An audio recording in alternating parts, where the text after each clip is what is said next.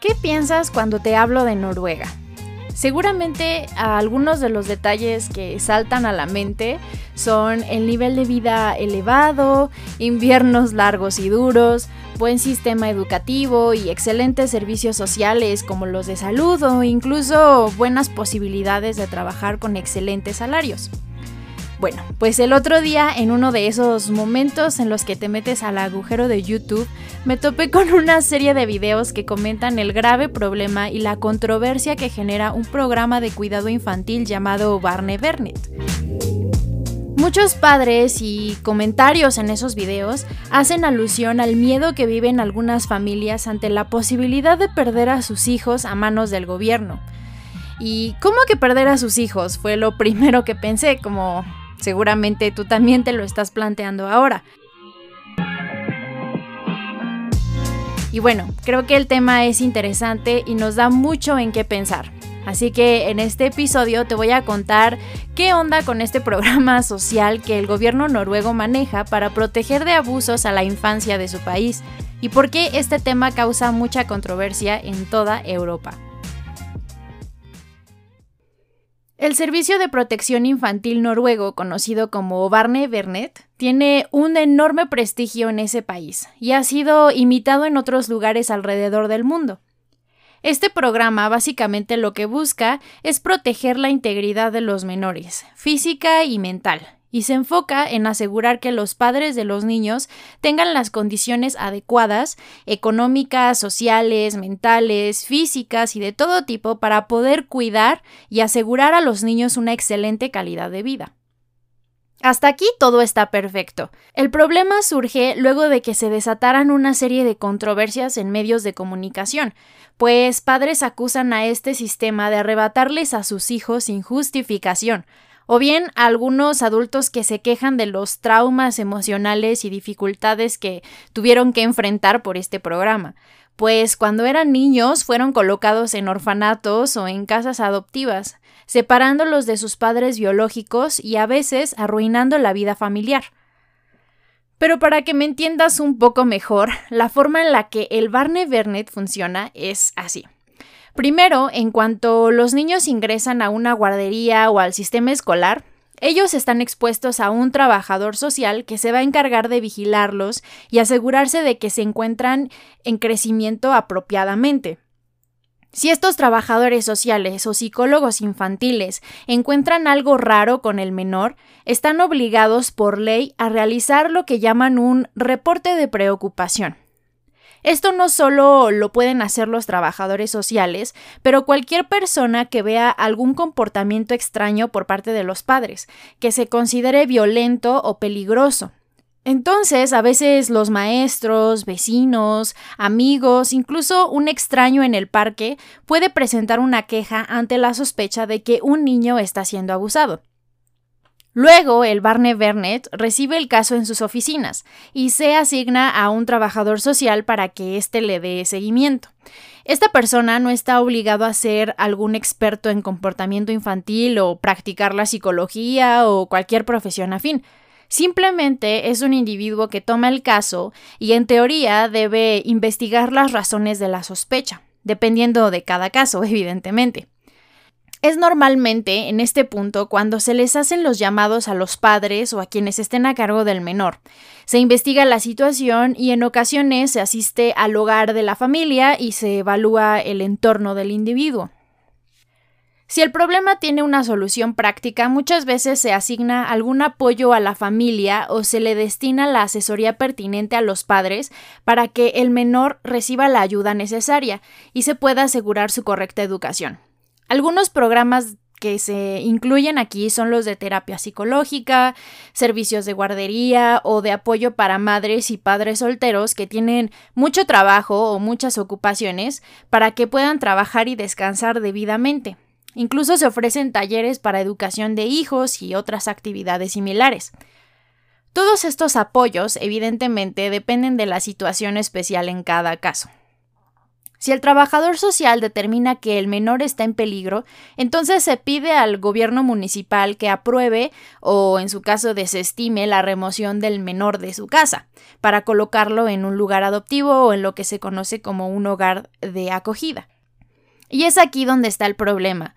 Muchas familias afirman que los trabajadores sociales, presionados para cumplir con una cuota de trabajo para justificar el presupuesto público que se les otorga, se presentan a los hogares sin realizar las investigaciones y simplemente separan a los niños de sus padres. Los colocan en lugares adoptivos y estos niños en muchos casos nunca regresan con sus padres biológicos.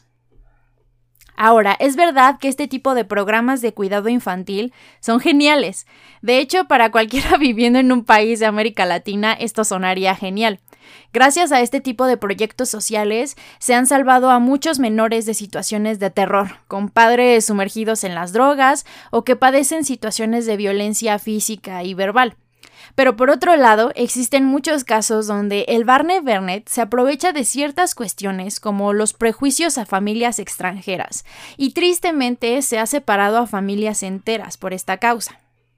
Ahora, antes de que idealicemos estos programas gubernamentales y soñemos con su aplicación en nuestros países, vale la pena recordar algunas de las características por las que de hecho funciona en los lugares nórdicos. Y es que hay que tener en cuenta la cantidad de población que es mínima en aquellos países y que permite asignar especialistas en los colegios y guarderías para estar pendientes de los niños, así como determinar un agente para que estudie cada caso. Y eso con sus reservas, porque en algunas ocasiones, aún en Noruega, no se dan abasto con la cantidad de quejas presentadas. Por otro lado, también se tiene una cultura muy distinta de la educación y la disciplina de los niños. A diferencia de otros países, como México, donde una nalgada o un zape, como les decimos por acá, incluso un chanclazo, son aceptados y entendidos como medidas tradicionales de disciplina. Creo que todos los mexicanos hemos sido testigos del poder de la chancla de nuestras madres para disuadir algunas conductas berrinchudas. Bueno, pues en Noruega, un golpe o nalgada, aun cuando el niño se tire al piso con gritos de locura y se encuentre en pleno berrinche en el pasillo del centro comercial, es completamente inaceptable. De hecho, se entiende que por allá una conducta de este tipo habla de la incapacidad de los padres para poder tener el control de ciertas situaciones, y quiere decir que algo no anda muy bien en casa. Por esta razón, cualquier golpe o grito puede ser denunciado por el niño en el colegio y de esta forma se llama la atención a los padres. Ahora, por si esto no fuera suficientemente controversial, hay otro aspecto cultural que diferencia en gran medida a Noruega del resto, y es que la educación moral de los niños en ese país se atiende como una responsabilidad conjunta entre padres y la sociedad. Los niños son entendidos como hijos de la comunidad o del Estado, pues si algo no sale bien con ese niño, este se puede convertir en un adulto problemático y esto puede causar daños a la sociedad. Por eso es que si sales al parque con tu hijo y tienes la osadía de darle alguna nalgada o levantar la voz para calmar un berrinche, cualquier persona que atestigue el momento, aunque no te conozca, puede denunciarte con las autoridades por maltrato infantil. Como ya te decía, estos programas pueden sonar muy genial. Es decir, no debería haber ninguna queja contra un gobierno que participa de forma activa en la crianza de los niños para evitar el surgimiento de criminales o abusivos en el futuro. Pero en lo personal creo que esto muy bien abre la posibilidad del debate acerca de la forma en la que se imparte disciplina en los menores. En un contraste total y absoluto, en México y otras regiones de Latinoamérica, si bien existen los mismos valores respecto de la crianza infantil con estricto apego a los derechos humanos y en respeto a la infancia, es muy común culturalmente que una madre o padre recurra a los golpes moderados para reprender un comportamiento que más tarde puede ser problemático. Y aquí resalto, golpes moderados, porque todos podemos estar de acuerdo en que golpear un menor con objetos repetidamente o emplear ciertas medidas de violencia verbal puede constituir maltrato y de hecho es abuso. Pero bueno, el punto es que este tipo de conductas de parte de los padres son consentidas en muchos casos e incluso a veces agradecidas por los hijos en el futuro cuando pueden entender el origen y la causa de estos momentos de disciplina. Lo mismo ocurre en otros países como Medio Oriente, incluso en la propia Europa. Y las familias mixtas o de migrantes, que en muchos casos son aceptadas en Noruega como parte de sus programas de apoyo a refugiados políticos y desplazados, son las que padecen el choque cultural al enfrentarse a la posibilidad de perder la custodia de sus hijos. En Internet hay muchísimas historias de personas que han sido acusadas ante el Barney Bernet por vecinos, desconocidos en sitios públicos como parques, en situaciones completamente descontextualizadas, donde algún padre de origen diferente al nórdico, creyendo que la educación de sus hijos es solamente de su interés, termina por reprender al niño, solo para más tarde recibir a un representante del gobierno amenazando con remover a los menores de casa bajo la sospecha de violencia y maltrato infantil. Ha habido casos de familias que por simples prejuicios culturales y hasta raciales son denunciados y sin investigaciones previas se les arrebatan a sus hijos para colocarlos en orfanatos y en casas de adopción temporales, a veces separando también a los hermanos entre sí para repartirlos por diferentes casas. A veces incluso se acusa a padres primerizos de ser incapaces de educar a los menores cuando estos son bebés de semanas o meses de edad, como fue el caso de un hombre que por tener antecedentes penales, aún después de haberse rehabilitado y cumplido su sentencia y demostrado que era capaz de llevar una vida normal y con ciertas responsabilidades, le quitaron la custodia de su bebé recién nacido, a él y a la madre, que era su esposa. Incluso pueden encontrarse videos en la red de adolescentes de 13 o 15 años que se niegan a dejar el hogar de sus padres y que son esposados y removidos a la fuerza de sus casas, todo con el pretexto de evitarles lidiar con violencia o maltrato. Algunos de estos casos han llegado al Tribunal Europeo de Derechos Humanos en Estrasburgo, donde estos órganos han determinado que efectivamente el Barney Bernet viola derechos de los menores, pues han existido casos donde se prioriza la separación del menor de sus padres, en lugar de ofrecerles a estos la posibilidad de mejorar sus habilidades de disciplina y de respeto. De hecho, en un tremendo escándalo, hace algunos años se realizó la detención de un hombre que trabajaba como agente de este programa, reasignando menores a diferentes hogares temporales, pues en su computadora se encontraron más de 4.000 imágenes de pornografía infantil y hasta 500 horas de videos de adultos teniendo sexo con menores de 15 años. Desde luego que este escándalo significó un terrible golpe para este programa y levantó muchísimos debates acerca de sus deficiencias. Y es que al ser un sistema que se sostiene con dinero público, existe la posibilidad de que sus agentes se aprovechen de esto para separar a más niños de los necesarios de sus familias. Por otro lado, y paradójicamente, también está el hecho de que la carga de trabajo impide a los agentes investigar cómo es debido cada uno de los casos, y en ocasiones simplemente se separa a los niños de sus padres sin más, sin investigar. Está también la queja respecto de la incompetencia de estos famosos agentes. Y es que algunos no cuentan con la preparación adecuada, no son psicólogos o terapeutas o, profesionales de la salud infantil que permitan tener un acercamiento más humano a todas las circunstancias posibles. Se argumenta que esta es la razón por la que muchos priorizan la separación del niño de su familia, causando un daño emocional irreversible, que tal vez era innecesario. Ahora, con todo esto, los defensores del programa y los propios miembros de las oficinas del Barney Bernet argumentan que este tipo de casos son aislados, que la mayoría de los quejosos y detractores se trata de familias migrantes que son incapaces de adaptarse a la cultura y leyes noruegas, pero que deben hacerlo, pues ellos llegan a vivir voluntariamente a ese país con la esperanza de una mejor calidad de vida. Y de hecho este tipo de programas y leyes están precisamente con ese propósito. Y para agregar aún más leña al fuego de estas controversias, algunos menores que han sido rescatados de hogares con padres abusivos, drogadictos y hasta pedófilos, también cuentan sus historias en pleno agradecimiento al Barney Burnett. Hasta aquí muy bien podrías decirme que todos estos son problemas del primer mundo. en México, por ejemplo, se consideraría un lujo un programa de este tipo, pues aquí debemos solucionar aún muchos problemas básicos de acceso a educación, de consumo de drogas, incluso en muchos casos de padres que ni siquiera están presentes, sino son los tíos o los abuelos, cosa que en Noruega, por cierto, está muy mal visto.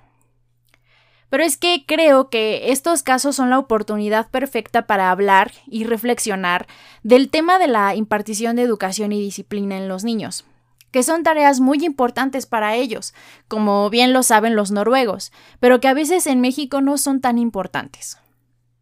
En años recientes, las enormes necesidades de madres y padres solteros que deben trabajar para ofrecer a sus hijos un buen nivel de vida a veces tan solo para alcanzar a medio cubrir las necesidades básicas de alimento, vivienda y vestido, causa la necesidad de encontrar escuelas o colegios de tiempo completo donde los profesores y cuidadores son saturados de trabajo y se espera de ellos que no solo les den la educación intelectual por la cual se les paga, pero también la moral y que se les enseñe disciplina. En muchas familias son los abuelos quienes cuidan de los niños y los padres ausentes se olvidan del cuidado y atención que ellos deben ofrecer a sus hijos, no otras personas, aunque se trate de miembros de la propia familia. Todo esto provoca que los niños se críen a partir de la televisión o las redes sociales y que crezcan con enormes carencias emocionales que generan problemas en la adultez. Por otro lado, está la nueva generación de papás que ven en una nalgada o un chanclazo una horrible violación de los derechos de los niños y prefieren hablar con ellos, juzgando a los padres que aún recurren a estas medidas físicas cuando los niños chiquitos se comportan como niños chiquitos y hacen sus berrinches. Algunos otros argumentan que ser padre o madre soltero, sostener un hogar, cuidar de la casa, de los hijos y todo lo que esto implica se convierte en una carga muy pesada en ocasiones. Y aunque no se quiera, se pierde la paciencia, y recurrir a un regaño levantando la voz o un manotazo suele ser la respuesta que haga que un niño entienda y respete los límites. Y desde luego no pueden faltar los niños o adolescentes que acusan a sus padres de violencia cuando no les dejan salir de fiesta o cuando ellos solo intentan colocar medidas disciplinarias que son necesarias para la educación y la guía que necesitan. Niños que se dan cuenta de los beneficios que gozan frente, por ejemplo, a la generación de sus abuelos y alevosamente se defienden de una medida estricta con la que no están de acuerdo. ¿Realmente se necesita una nalgada o es posible educar a los niños sin levantar la voz o dar manotazos? La verdad es que en algunos casos que leí sobre el Barney Burnett, parece que el sistema noruego tiene expectativas de perfección para los padres. Es verdad que el nivel de vida y la capacidad económica es muy diferente por ese lado del mundo, pero aún así la perfección no existe, y es inevitable que los padres cometan errores o pierdan la paciencia de vez en cuando. Pero, ¿eso justifica un golpe? Hay registro, por ejemplo, de un caso donde el Servicio de Protección de la Infancia solicita la separación de un bebé de sus padres mostrando como evidencia un video casero donde se ve a un bebé de tres meses interactuando desde su cuna con los padres, al parecer un poco en estado de alerta. Pero el Barney Bernet noruego dijo que la falta de contacto visual y otros signos revelaron que la pequeña sufría un grave daño psicológico. Dijo que sus padres no podían satisfacer sus necesidades emocionales, y en parte porque su mamá estaba deprimida. Es cierto que muchas mujeres sufren de depresión postparto, pero separarlas de sus bebés tal vez no sea la mejor solución para el propio bebé. Además, ¿te imaginas la cantidad de traumas que todos tendríamos si pudiésemos recordar la falta de contacto visual a los tres meses de edad? Creo que el punto es, La cantidad de situaciones es inmensa y juzgar la capacidad o el amor de unos padres basándose en cinco minutos de interacción es bastante cuestionable. Por otro lado, también está la rigidez del sistema en el caso de familias migrantes. Es decir, ninguna sociedad, ni siquiera la nórdica, se salva de los prejuicios y estereotipos basados en origen étnico, racial o religioso. De hecho, por aquel lado del mundo, donde el ateísmo es más popular, las personas con fuertes creencias y prácticas religiosas suelen ser objeto de más atención. Pero este tipo de conductas son reprochables a los noruegos o son los migrantes quienes deben adaptarse a la cultura y las formas del país donde se encuentran y donde de hecho decidieron establecerse. Porque déjame decirte, establecerse en un país de este tipo no es nada sencillo, y quienes ahí se encuentran debieron meditarlo muy bien y prepararse para su arribo. Además, estas sociedades son capaces de ofrecer los estándares de vida tan elevados que ofrecen porque tienen leyes rígidas que la sociedad acepta por el bien de la mayoría, y todo se refuerza con la cultura y modos de actuar tan pragmáticos. Pero entonces, ¿el gobierno y la sociedad tienen el derecho y capacidad de involucrarse en la vida familiar de otros? Porque esas actitudes de castigo social parecen ser en algunos casos muy severas, sobre todo cuando se consideran las deficiencias de un sistema que puede separar a padres e hijos.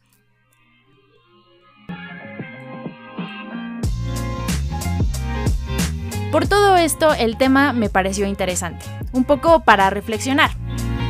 ¿Tú qué opinas de la educación y la disciplina?